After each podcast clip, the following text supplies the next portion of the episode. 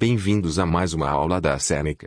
Lembrando que todo o nosso conteúdo está disponível gratuitamente no www.senecaja.com. Acessem.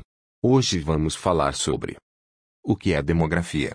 Demografia é a área do conhecimento que estuda o comportamento da população humana por meio de estatísticas.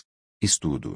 A demografia utiliza a estatística para organizar e analisar os diferentes aspectos da população. Os dados gerados servem como base para a definição de políticas públicas, sociais e governamentais. Objetivo: o globo terrestre está dividido em estados-nação. O estudo da demografia contribui tanto em escala global, quanto para o entendimento de um território nacional e suas particularidades. A demografia permite estudar o comportamento, as transformações e a dinâmica geral da população ao longo dos tempos. Interesses dos estados.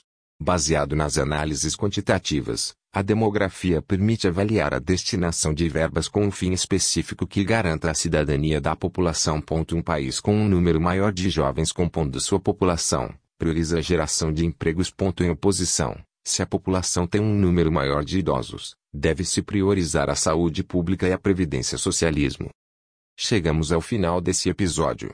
Lembrando que tem muito mais conteúdo, exemplos e exercícios gratuitos disponíveis no www.senecaja.com. Até mais.